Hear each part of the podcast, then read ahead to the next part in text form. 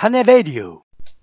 どうも、オレンジです。最近テレビが壊れまして、えー録画の記録が全部なくなっちゃったんですよね。だから、改めて、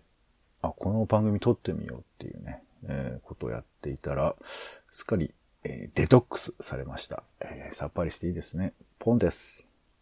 世の中全部種にしよう種ラジよろしくお願いします。よよろしくお願いいたします。えー我々、オレンジ、ポン、えー二人が共通して見ているニュース番組といえば、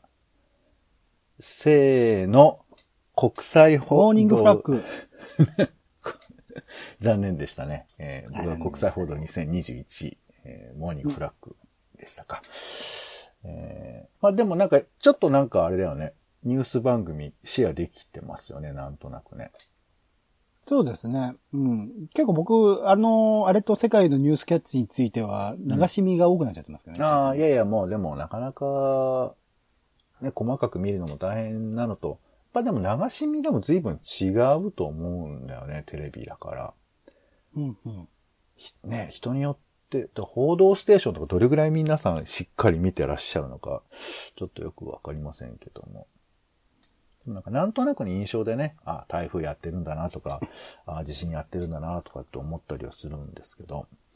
うんえー、で、まあ、なんかそんなにがっつりニュース見てるかと言われたら、そんなに見てないっすっていうのは正直なところなんですけども、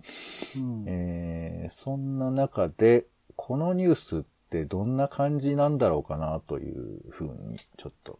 まあ、オレンジさんに聞きたいなと思って、今回ちょっとイベントの、えーイベントで見たよって話ですね。うんえー緊急オンラインシンポジウム、危機に直面する報道の自由、アフガニスタン取材の問題点という。うわーもう重たそうなやつをちょっと、うん 見てみたんで、ちょっとその話をしたいなと思います。うん。で、まあね、や、厄介っすよ、本当に。こういうのはね。うんえーちょ、ちょっと説明を見ましょうか。8月15日に米軍の全面撤退とともに政権が崩壊し、タリバンが戻ったアフガニスタン。えー20年ぶりに戻ってきてるってことですよね。欧米中東諸外国のメディアが現地入りして報じていた中、日本のメディアはなぜか腰が引けた状態だったのか徹底討論しますということで、主催が日本ペンクラブと。で、この配信の協力で Choose Life プロジェクトが関わっているということなんですね。うんで、この今の、まあ、えータリバンが戻ったアフガニスタンに対して、まあ、結構現地に、えー海外のメディアは入っているんだけど、日本が入っていないという事実そのものが、正直僕はあんまりよく分かってなかったんですけれど、ご存知です？そういうことって、オレンジさん。うーん、なんとなく知ってるか知らないかぐらいの感じですね。ちゃんと詳しくは知らない。おそらくそうだろうって感じなのかなうんうん。はい。で、これあの、まあ、ちらっと見てる国際報道2021とか見てると、やっぱりその BBC とかの、あの、特派員なのか記者なのかが、もう結構現地でいろんな、もう子供たちにわーっと取り囲まれながら、こう、声を聞いてるっていうのはよく見てて、あすごくイギリスの記者とか動いてんなっていうのは、なんか見てて思ったりもしたんですよ。あと、ドイツの人とかも言ってるのかな、確かにそういうシーン見てると、海外は行っているなと。で、その一方で日本の人たちはどうなのか、まあ日本の記者ですよね。っていうふうな話の中で、まあ今回は行われてて、で、これの、まあ、なんていうかこう、契機になったっていうのが、あの、報道特集で TBS のなんか報道番組あるじゃないですか。土曜日の夕方にやってるやつ。あれであり、ます。え6時ぐらい。ーっと、なんかね、最近その、アフガニスタンの特集が行われてたんですよ。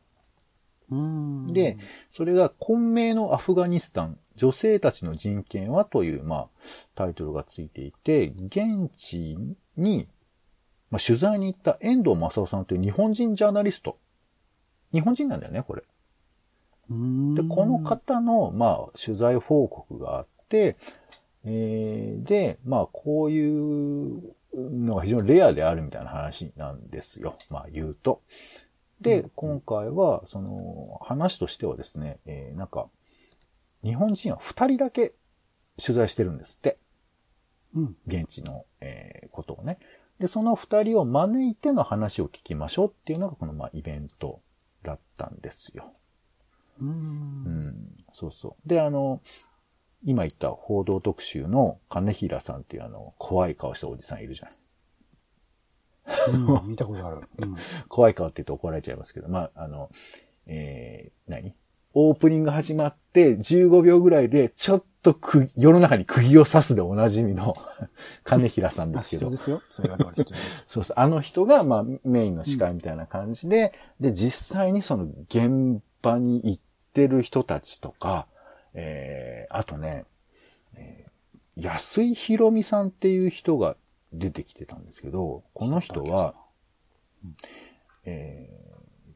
日本がさ、自衛隊の飛行機向こうに飛ばしてさ、まあ日本人をし救出、救出しようとして、結局一人しか乗らなかったっていうニュースあったじゃないですか。ああ、はいはいはいはいはいはい。そう。この自衛隊機で国外退避した唯一の日本人が安井博美さんなんですって。めちゃくちゃ強い女性って言われてる人ですよね、現地で。そうね、なんかあの、お話とか聞いてると強い感じの方ではありましたよ。あの、サバイバル能力としてめちゃくちゃすごいっていうのをなんかニュースで見ました。ああ、そういうのもあるのかな？えっ、と、安井ひろみさん57歳だそうですね。で、な、関西の方っぽいですけど、まあうんいろんなことをお話しされてましたけど、はい。で、まあ、このね、えっ、と、動画については公開されてるので、まあ、よよろしければちょっと見ていただきたいなと思うんですけど、で、まあ、ちょっとこれの感想を喋る前に、ちょっと簡単にこの報道特集で何が紹介されてたのかってことと、まあ、イベントにちょっと触れてから、あの、話をしたいと思うんですけど、報道特集のこの動画は、まあ、なんつうんですかね、えっ、と、僕らもアフガニスタンの状況がまあ、この素人ながら複雑だなとか、タリバンっていう、まあ、武装勢力が、武装勢力。はい。武装勢力が政権を乗っ取ったみたいなイメージだけど、だけど、あの、何？現地の人たち必ずしも大混乱してるかっていうと、そうだけではないみたいなところもあったりするっていう、だからこう、なんちゅうのかな、わかりやすくどっちがいいものみたいな言い方できない。俺はでも最初はそう思ってた。よタリバン悪いななんて勝手に思ってたけど、もちろんうん。悪い面はすごくあるし、そう過激すぎるところもあるとは思うんだけど、でも、うん。現地の人間がどう思うかっていうのは簡単ではないっていうところら辺の悩ましさを、まあ、徐々にうっすらとは伝わってて。うん。で、じゃあ BBC の放送、報道を見て、そうだなって納得できるかっていうと、まあ、これは、まあ、ちょっと後で話そうか。で、この話なんですけど、えっとね、結構現地の生々しい話をやってましたよ。例えばお金がなくなっちゃった人たちがいて、もう生活困ってるって、こういう時に、えっとね、今タリバンのさ、あの、旗ってあるじゃん。真っ白のところに黒字で書いてあるようなタリバンの。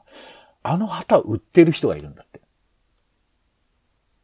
あの、あの旗、あの旗のちっちゃいミニ、ミニ旗みたいなのを、もう本当なんか映像見てたらその車に、車移動してる人たちにパッと突然や、や、行って、これ買ってくれみたいな感じで売ってる人とかいたよ。うーん。だからあの旗を売って1日130円ぐらい儲けるんだみたいなことを言ってて。まあ、そんな、まあ、それはね、もういろいろな人はいらっしゃるんでしょうけど、貧困にあえてる人もいて、そういう商売もあるんだなと思って。で、これでちょっと面白かったのは、旗も、旧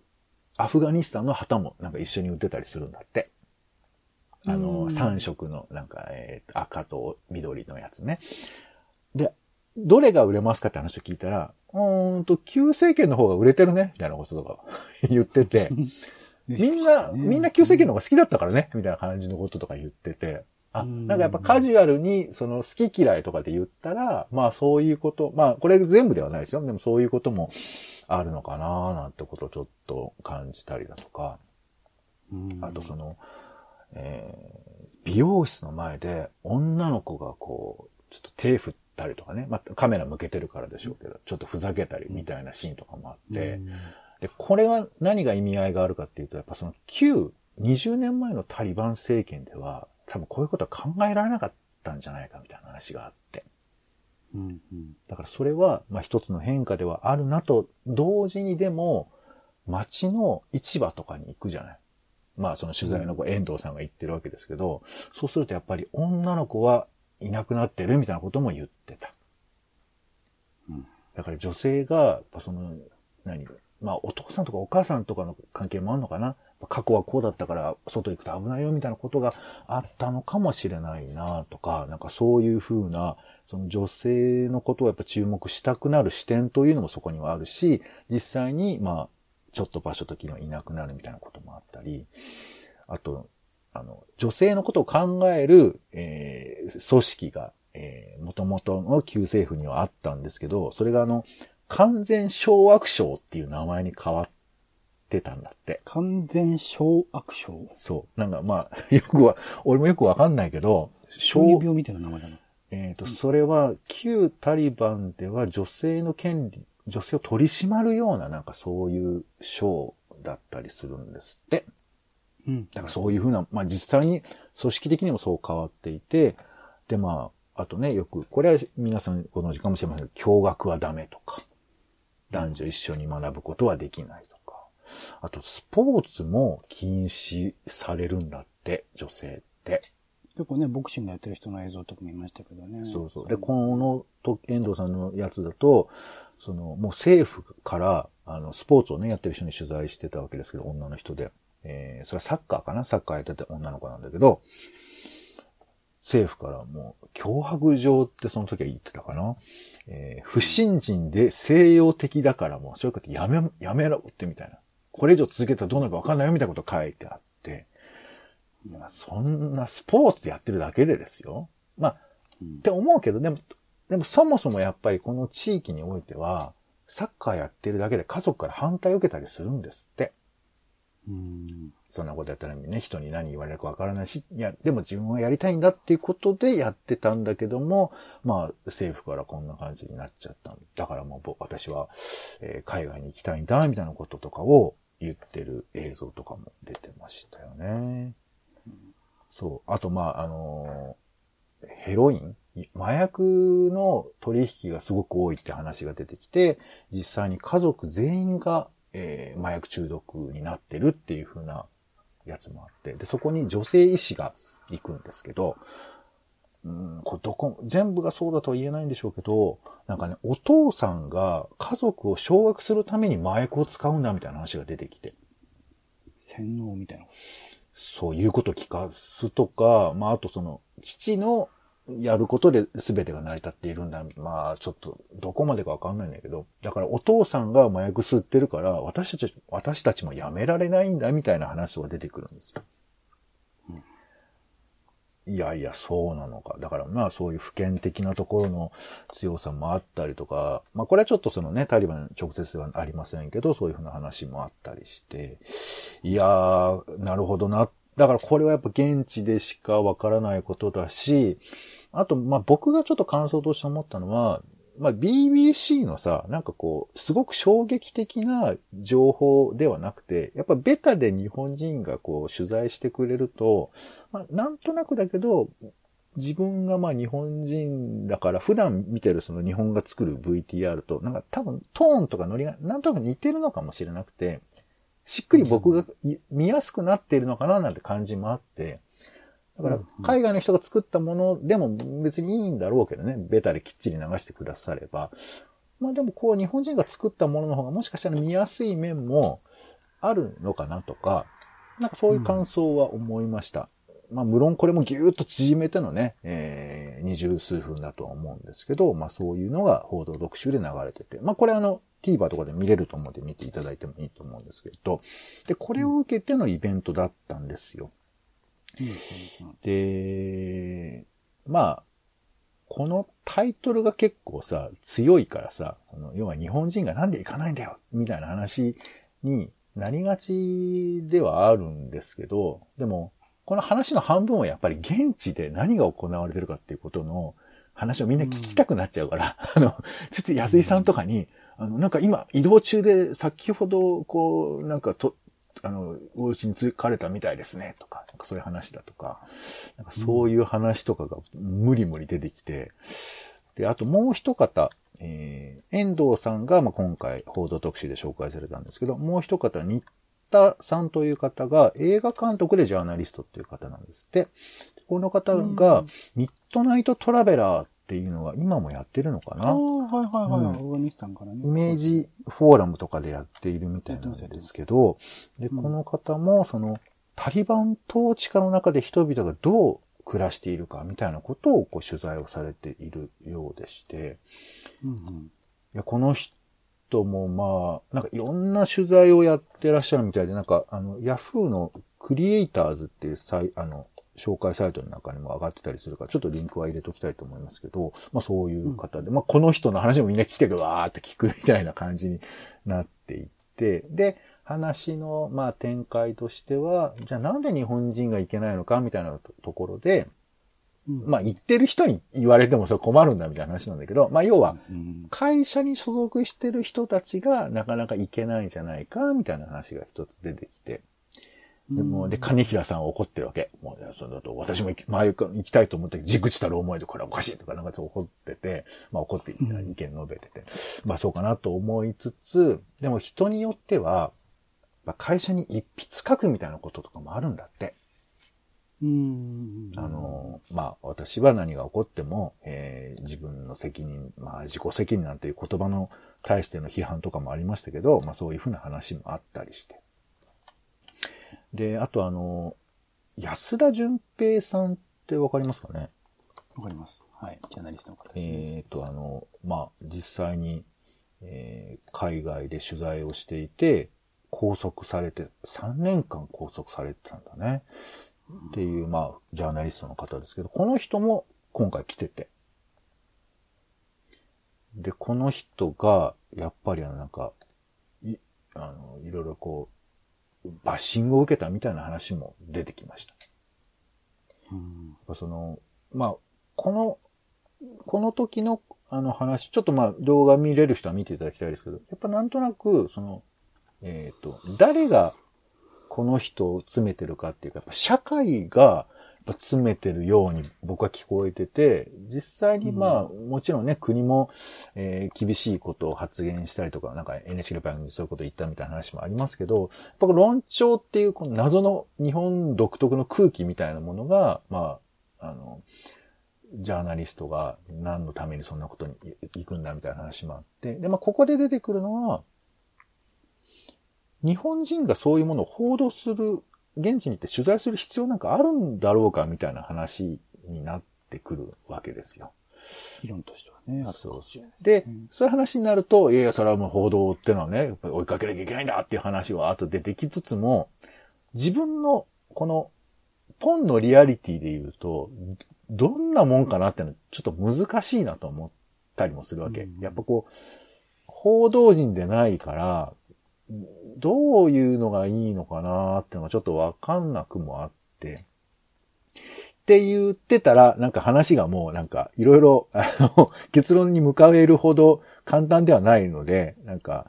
そしたらあの、やっぱりさっきのあの、何？えー自衛隊機にお一人乗ってた安井博美さんの話とかを聞いて、そうするとやっぱりこう、現地の人たちがどうや、生活したかみたいなこととかを、やっぱりその、えー取り上げた方がいいんじゃないですかみたいな話だとか、えーそういうふうな話が出てきたりだとか、えーあとあれですね、あの、飛行機に、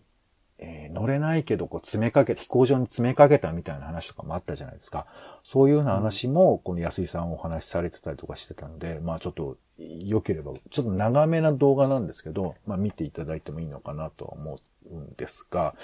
まあちょっとまあ、ざっくり僕が思ったこととして言うのは、この、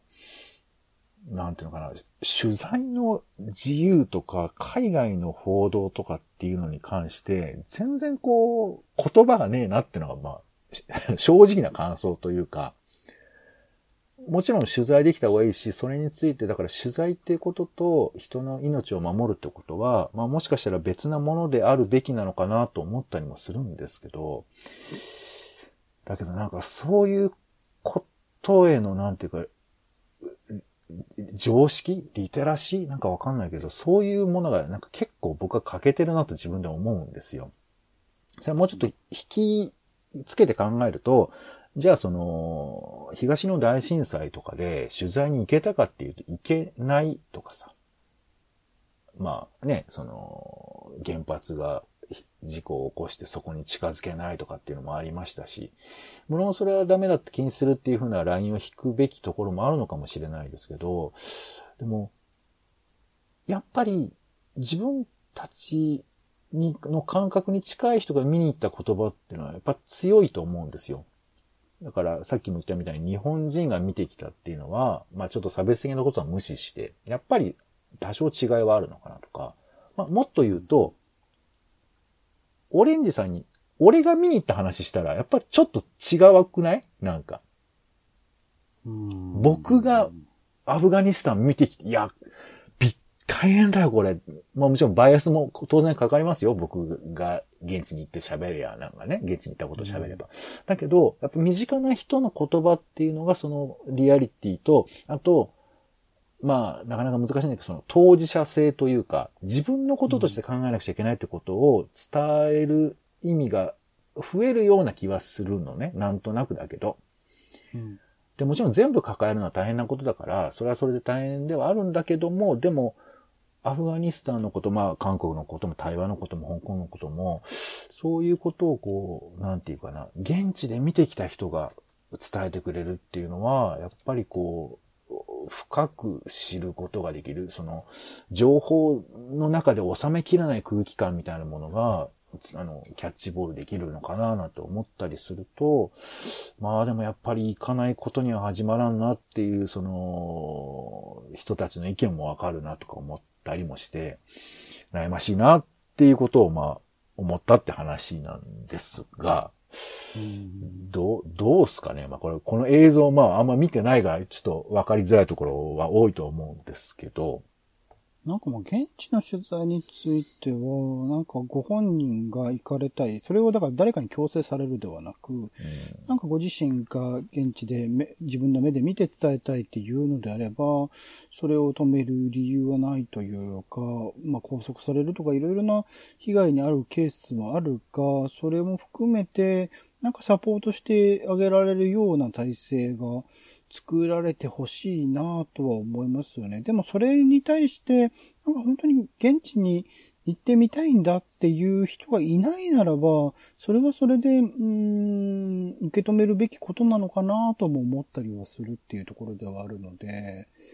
なんかまあ本当に、あの、行って実際にその現地の話を伝えてくださるってこと自体は、